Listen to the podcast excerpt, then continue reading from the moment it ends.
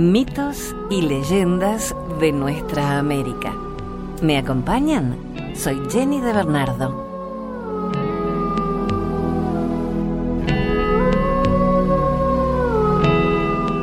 Hola, muchísimas gracias por acompañarnos en este podcast donde contamos cuentos, contamos leyendas, mitos de toda nuestra América, donde juntos podemos descubrir tantas cosas interesantes. A todos muchísimas gracias por estar con nosotros.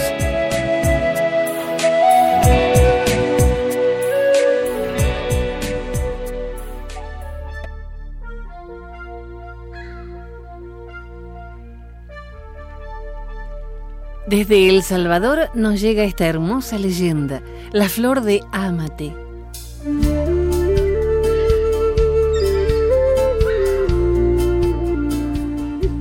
El Amate es un árbol muy conocido en El Salvador.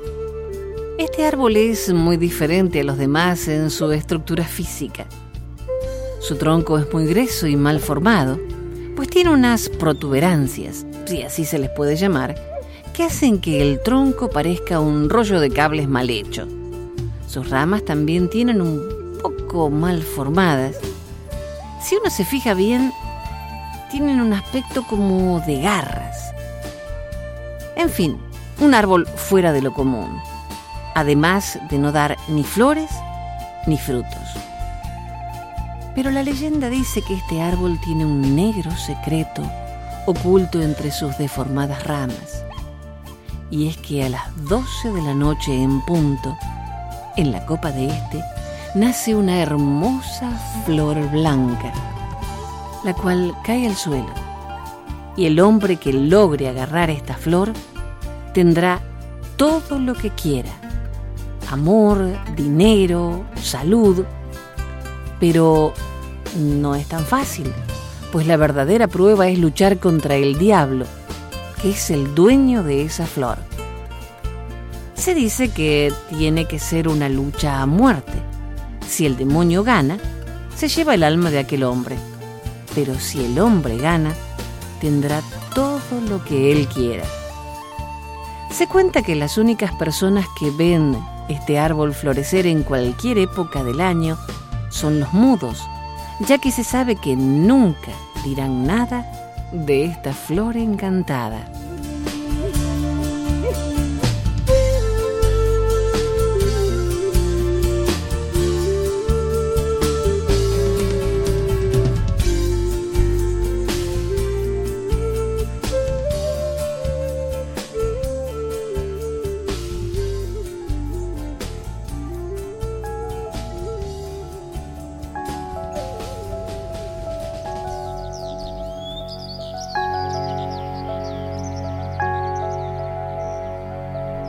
El águila es una leyenda de los comechingones. Cuenta la historia que cuando se instalaron los españoles en América y la sangre aborigen comenzó a correr por los valles y tiñó de rojo los ríos y arroyos que serpenteaban entre las tierras, los comechingones recordaron la leyenda del águila que habían escuchado de sus abuelos y la volvieron a contar, porque era casi su única esperanza. Algún elegido vendría por el ave a traer la paz para, por fin, lograr la hermandad entre los pueblos. Se dice que existió una chica de nombre Arabella que poseía cualidades extraordinarias y que convertida en mujer las desarrolló en defensa de su tribu. Con su sabiduría y fina percepción guió las batallas y logró de esa manera que resistieran más allá de la posibilidad humana. Y si bien la historia la escriben los que ganan, nadie podrá negar la valentía con la que lucharon los comechingones, cuyo grito de guerra resultó conocido y temido por los adversarios. Arabella, la enviada, murió luchando por su pueblo, pero su alma se encuentra protegida por el vuelo triunfal del águila libre. Por eso, desde entonces, este pájaro representa no solo la libertad, sino también el deseo divino de hermandad entre los hombres, anhelo que vivirá hasta que todos entiendan que es el único camino hacia la felicidad.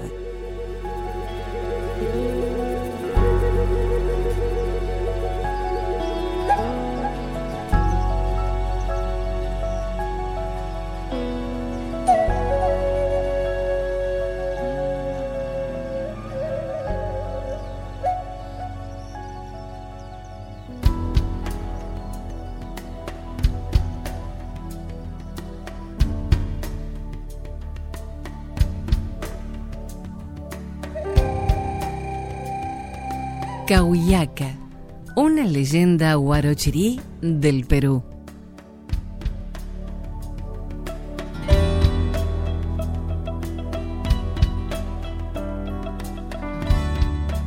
Había una mujer que se llamaba Cahuillaca y que también era huaca.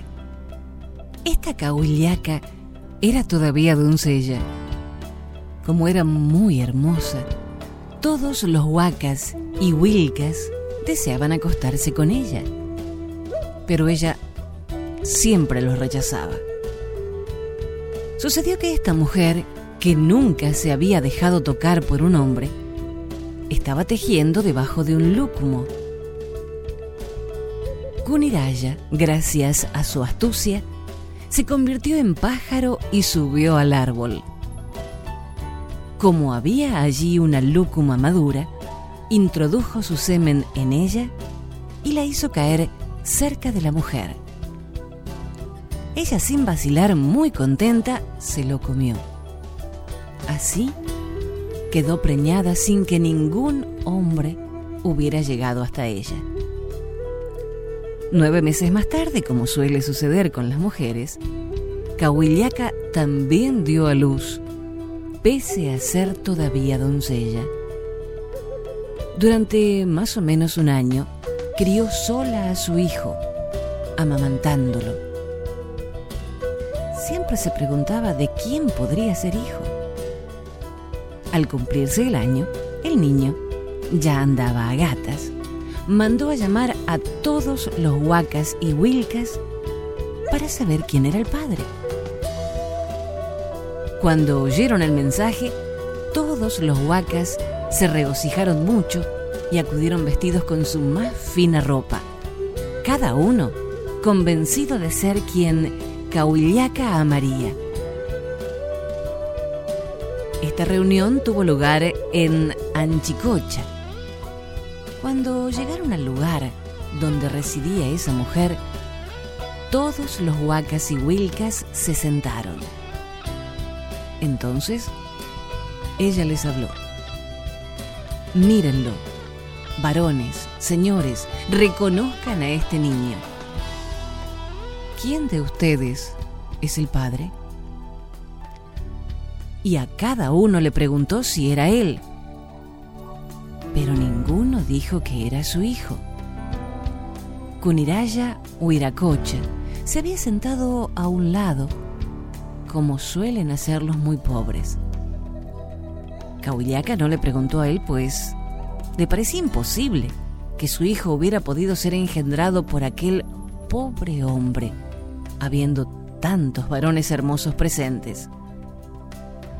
Como nadie admitía que el niño era su hijo, le dijo a éste que fuera él mismo a reconocer a su padre. Pero antes les explicó a los huacas que si el padre estaba presente, su hijo se le subiría encima. El niño anduvo a gatas de un lado a otro de la asamblea, pero no se subió encima de ninguno, hasta llegar al lado donde estaba Kuriraya, su padre. Enseguida, muy alegre, se trepó por sus piernas. Cuando su madre lo vio, furiosa, gritó, ¡ay de mí! ¿Cómo habría podido yo dar a luz el hijo de un hombre tan miserable. Con estas palabras, cargó a su hijito y se dirigió hacia el mar. Entonces, con Iraya Huiracocha dijo, enseguida me ha de amar. Y se vistió con un traje de oro y empezó a seguirla. Al verla, todos los huacas locales se asustaron mucho. Hermana Cahuillaca, la llamó, mira hacia aquí. Ahora soy muy hermoso. Y se irguió iluminando la tierra. Pero Cahuillaca no volvió el rostro hacia él. Con la intención de desaparecer para siempre por haber dado a luz el hijo de un hombre tan horrible y sarnoso, se dirigió hacia el mar. Al momento mismo en que llegó al sitio donde en efecto todavía se encuentran dos piedras semejantes a seres humanos en Pachacamac, mar adentro, se transformó en piedra.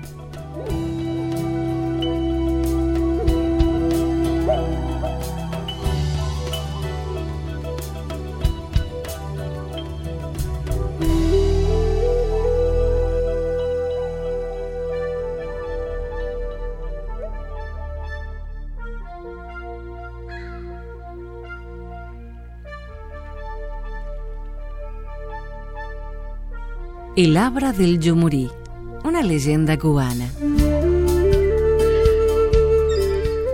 En la zona que hoy conocemos como la provincia de Matanzas, vivió un joven cacique que se encontraba celebrando con todos los de su tribu el nacimiento de su primera hija, a la cual llamaron Coalina.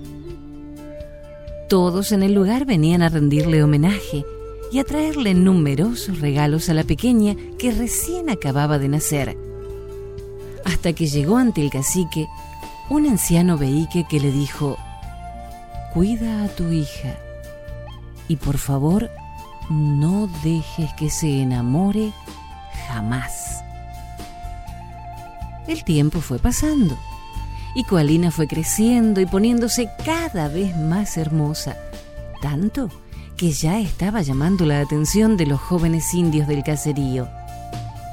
Mas su padre, recordando la profecía dicha por el viejo Beique, se la llevó a una cueva situada en una de las montañas que rodean el valle Yumurí. La fama de la belleza de la muchacha creció tanto que llegó hasta donde hoy conocemos como la provincia de Camagüey, donde por aquel entonces vivía un joven llamado Nerey, el cual, al saber de la belleza de la joven que habían tenido que llevar a la cueva de las montañas, se enamoró tanto de ella que hasta el sueño perdió. Solo pensaba en ir a verla. Un día, el joven Nerey no aguantó más y decidió partir. Dejó su gente para ir en busca de su amada él viajó enfrentándose a todo obstáculo que se le ponía en el camino, hasta que luego de su largo viaje llegó a las cercanías de la tribu de Coalina.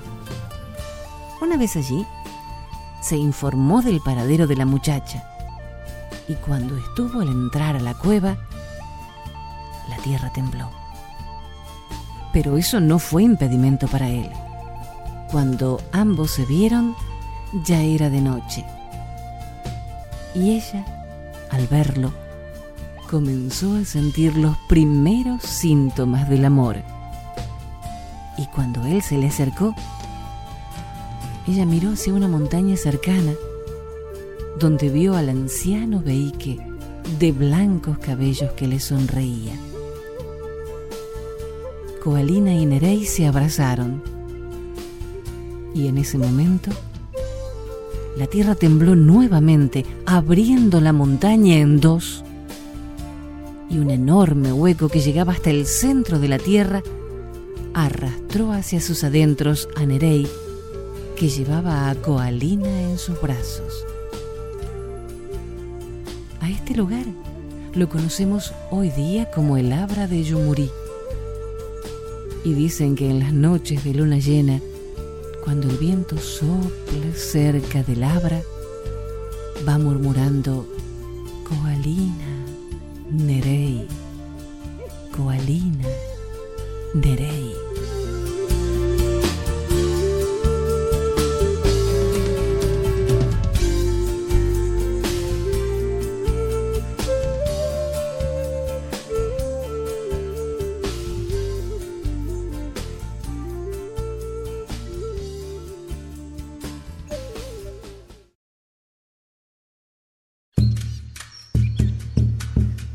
El origen de la muerte. En varios de los mitos sobre los orígenes de la muerte se produce una discusión entre dos seres. En este caso es un relato de los indios chochones, habitantes de las llanuras occidentales de Norteamérica. En tiempos antiguos, las dos figuras más relevantes eran el lobo y el coyote y era este último el que siempre trataba de descomponer los planes del otro. Un día dijo el lobo, cuando una persona muere, se le puede devolver la vida disparando una flecha sobre la tierra que hay bajo ella. Pronto replicó el coyote que no le parecía buena la idea, ya que si toda la gente recobraba la vida, acabaría por haber demasiado en el mundo. El lobo aceptó su razonamiento, pero decidió que fuera el hijo del coyote el primero en morir. Y su deseo provocó la muerte del muchacho. El coyote desolado acudió a verlo y contándole lo sucedido, le recordó sus palabras, que las personas podrían revivir disparando una flecha bajo ellas. Pero el lobo respondió con el argumento del coyote y es desde entonces que así ha sucedido.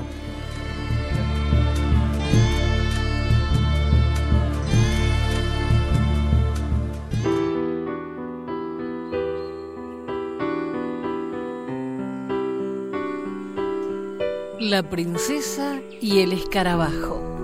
Una leyenda maya.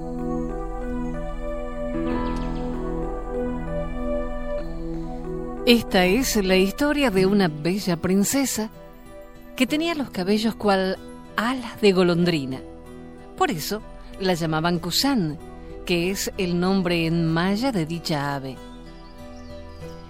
Era además la hija preferida de Anu Tun el gran señor que se sumerge en el cielo.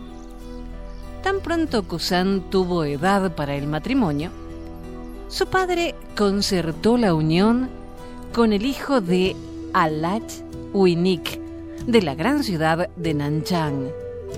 Se trataba del príncipe Ek Chapat, futuro señor del reino.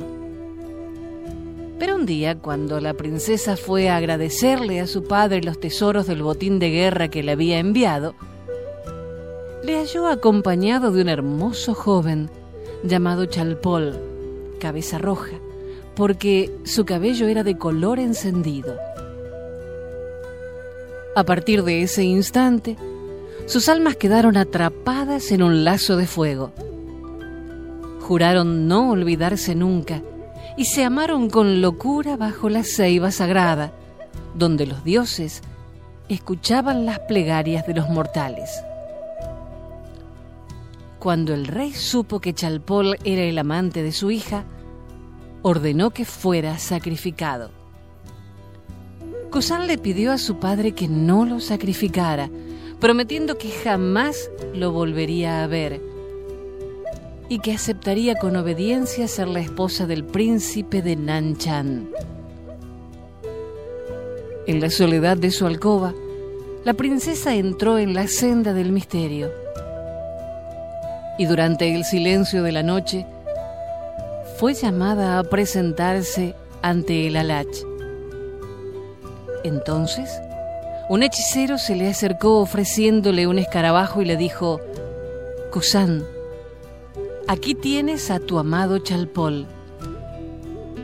Tu padre le concedió la vida, pero me pidió que lo convirtiera en un insecto por haber tenido la osadía de amarte.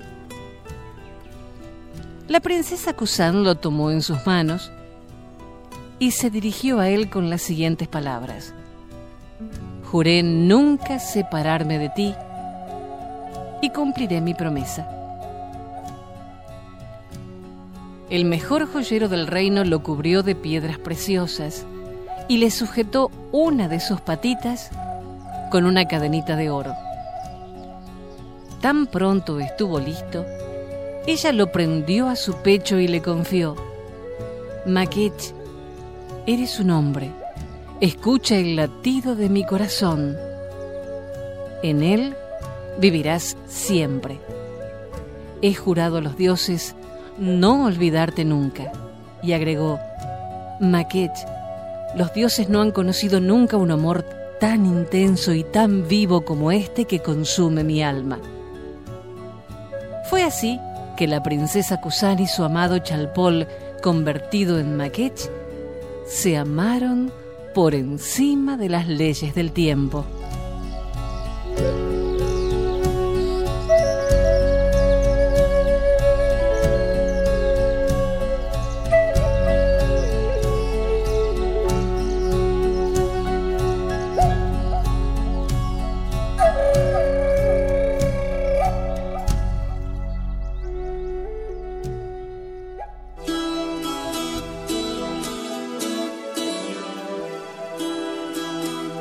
La creación del mundo. En Norteamérica existe una gran diversidad de culturas y como en tantos otros sitios, varios son los mitos recogidos sobre la creación del mundo. Quizás el más común y a la vez el que libra el papel más importante es el que versa sobre el buceador de la tierra. Según narran los Cheyennes, Mageo, conocido en otras partes de Norteamérica como Manitú o Huacantanca, el todo espíritu creó el gran agua, los seres acuáticos y las aves. Estas, cansadas de volar, decidieron bucear por turno en busca de tierra. Su tarea fue baldía hasta que lo intentó la focha. Una ave de origen humilde que al regresar posó en la mano de Mageo una pequeña bola de barro que portaba en el pico. Mageo tomó la bola frotándola entre sus manos hasta que ésta se expandió de tal modo que solo pudo ser transportada por la gran madre tortuga. El barro siguió creciendo sobre su espalda hasta que se creó la primera tierra.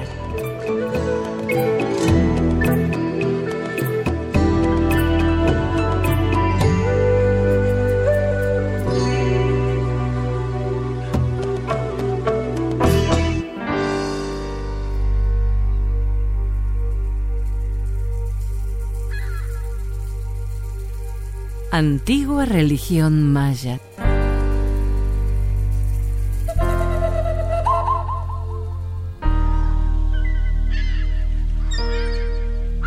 La religiosidad de los mayas es una de las más estudiadas de las originarias de América, ya que han dejado abundante material arqueológico, desde ciudades templo hasta misteriosas pirámides escalonadas y tumbas así como también una compleja escritura jeroglífica. La civilización maya se ubicó en el México suroriental, Yucatán, Belice, Guatemala y hasta puntos de El Salvador y Honduras. De lo que se ha podido conocer, todo parece indicar que la religión maya estaba orientada a asegurar la fertilidad de la tierra en la producción de maíz. También se sabe que existía un sacerdocio con grandes conocimientos en matemática y astronomía, por lo que lograron desarrollar un calendario más exacto que el gregoriano.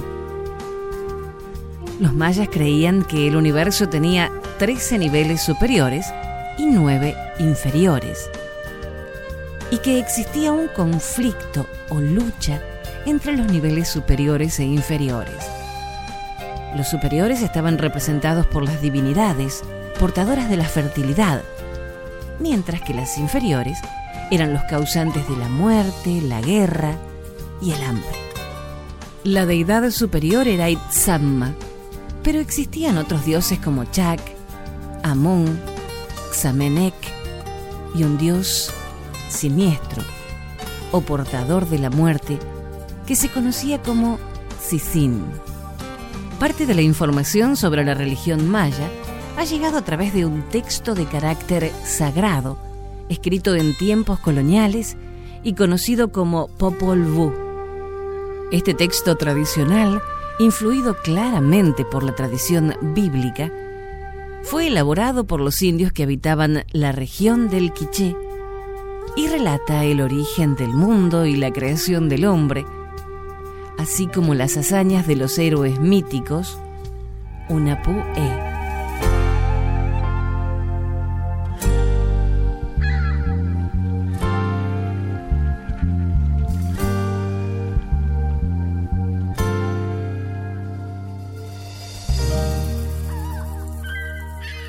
Oraciones y discursos de los indios de Norteamérica.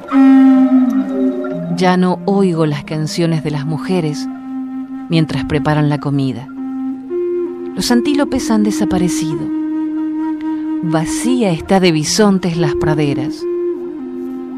Solo se oye el aullido del coyote.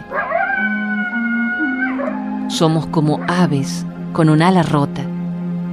Siento el frío que invade mi corazón.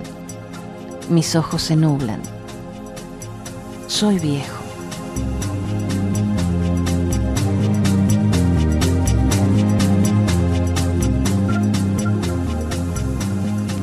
Jefe Muchos Golpes, Indio Crow en 1909.